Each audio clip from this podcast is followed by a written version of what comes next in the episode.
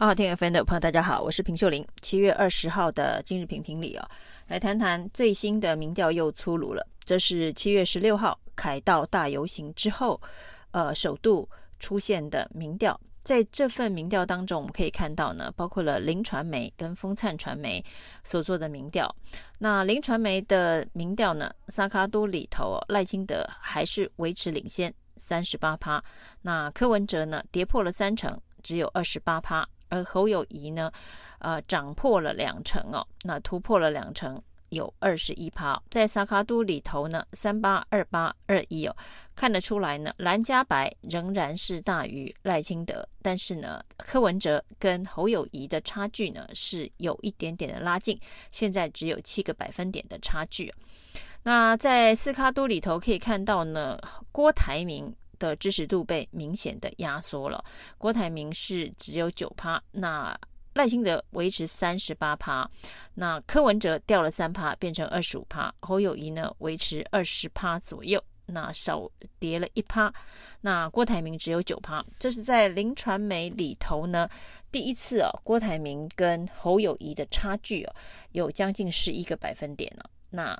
呃，柯文哲跟侯友谊的差距只剩下五个百分点，这是在郭台铭参选的假设之下，所以一度也传出哦，这个朱立伦跟金普聪在密谈之后呢，似乎认为郭台铭如果投入选举，让选举变成一个四角习题，未必不是好事，也不一定是坏事。那这个说法呢，当然是假设郭台铭的出现，绝对是牵制柯文哲最有效的。关键因素哦，用郭台铭来牵制柯文哲，那柯文哲跟侯友谊的差距就不会拉开。而在这个关键时刻呢，国民党的基层组织动员能力哦，就会在蓝白合的谈判当中成为有利的筹码。因为侯友谊还有国民党的基本盘、国民党的组织盘，作为在这一场整合谈判仗当中的加分题哦。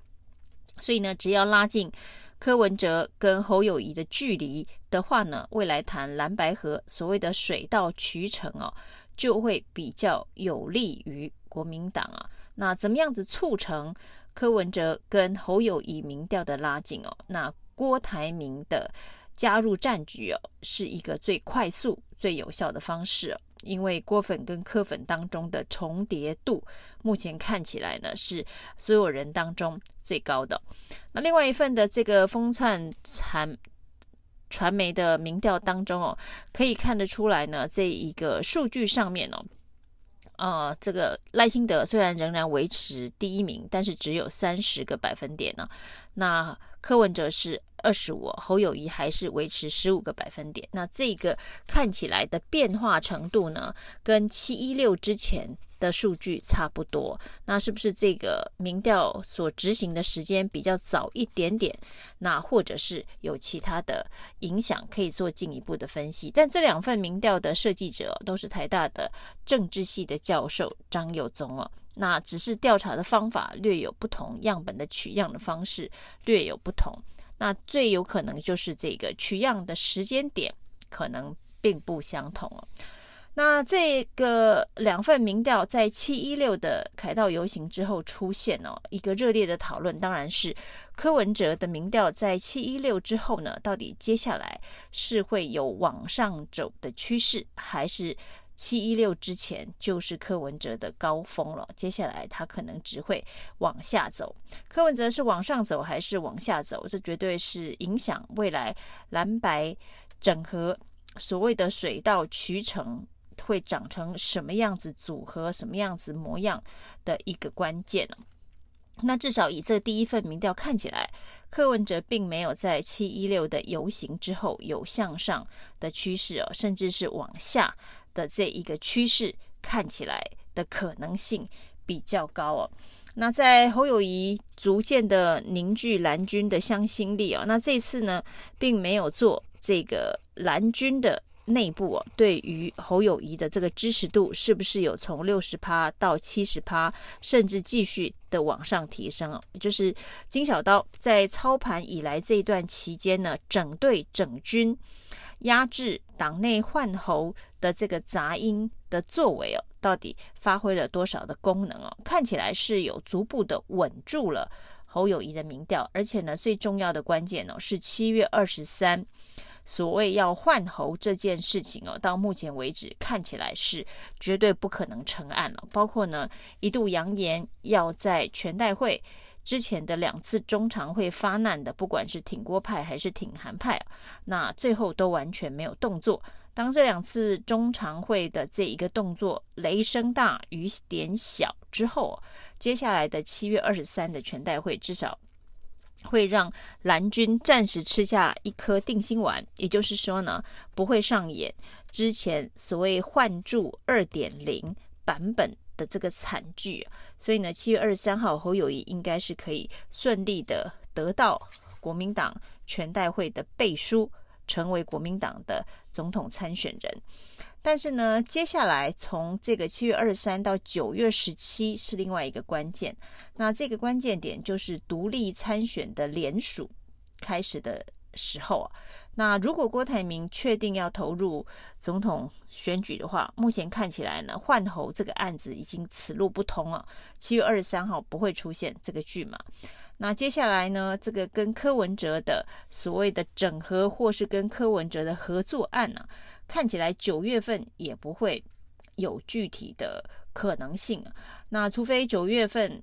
郭台铭开始联署之后声势惊人呢、那这个惊人的程度，因为他的支持者跟柯文哲的重叠度非常高，到时候呢，如何的合作、合并、并购，就有很多种可能性的谈判了、那包括国民党。也许也正在打这个算盘呢。一旦郭台铭确定要投入选举，开始联署，那绝对会严重的影响压缩柯文哲的这个支持度。那至于对于侯友谊的影响如何，那一般认为，这个此时此刻还在侯阵营这里的支持者，也算是这个所谓的铁杆支持者了。就是呢，呃，对于挺郭或是对于挺柯。这件事情呢，已经不是他们的选项，所以呢，在侯友谊这个士气、人气最低的时候呢，仍然站在侯友谊的阵营哦，这也算是呃铁票、铁杆了。那这个铁杆到底是十五趴、十七趴还是二十趴？那当然，它会随着这一个。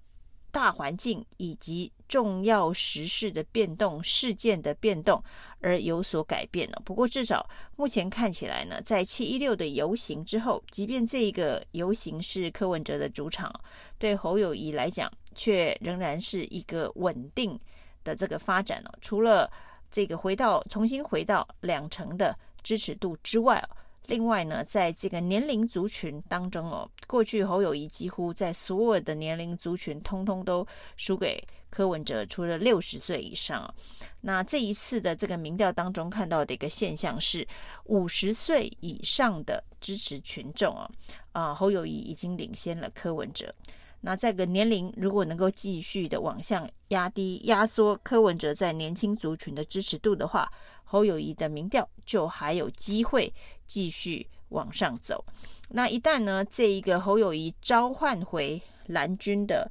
基本盘组织票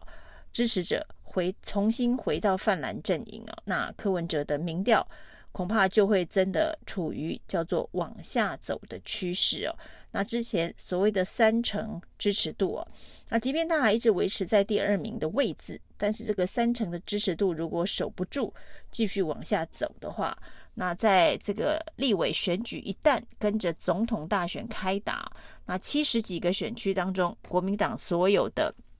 立委的提名人呢，照云林县长张立善的说法，现在的心该都收回来了。那包括了这个金普聪跟谢龙介亲自拜访了这个云林的前县长张荣卫之后，那还有张立善说心该收回来，就是地方派系在确定无法换侯之后，是不是会呃真心的重回侯阵营？那再加上立委的开打，七十几个选区当中。国民党所提名的立委候选人，显然也必须跟侯友谊站在同一阵线啊。那这些外部有利的因素，那会配合在七月二十三号之后呢？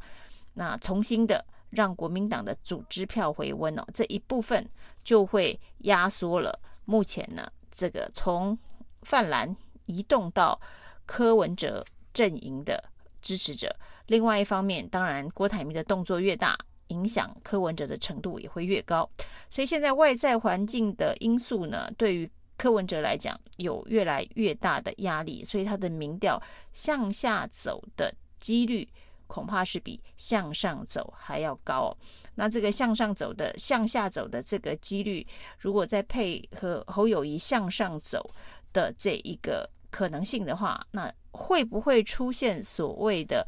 死亡交叉或是黄金交叉？那整个总统大选的格局又会再重新的洗牌。那个时间点呢，会不会才是朱立伦跟金溥聪打算要启动非绿大联盟的整合？对国民党来讲，恐怕才是一个水到渠成的时间点。那只是这个水到渠成的时间点能不能出现在十一月二十四号，就是呢总统选举的正式登记参选日之前呢？如果没有办法赶在十一月二十四号出现这一个黄金交叉跟柯文哲的支持度，而且这个交叉的幅度还要相对上呢不能太少，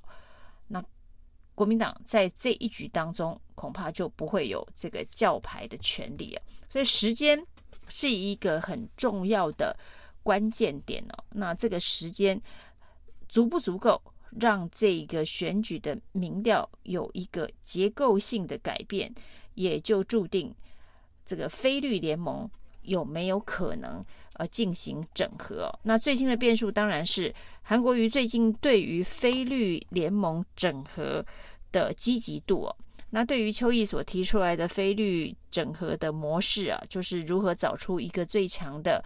呃能够跟赖清德决一死战的对手的所谓的非绿联盟整合方式，韩国瑜显然是乐观其成啊。那乐观其成的韩国瑜是亲自会跳进这个非绿联盟整合当中扮演一定的角色，或是呢成为非绿联盟整合的点火者、推动者。那这也会关系到未来非绿联盟整合的可能的走向。那未来的变数都还非常的多。但是关键还是在时间的压力啊。那目前对每个候选人来讲都是非常的紧迫。不管是侯侯友谊该如何往上走，那柯文哲要如何保持不能往下走？那这个交叉如果在十一月二十四号之前不会出现的话，那萨卡都的一个选举格局应该就会确定。而这个萨卡都的。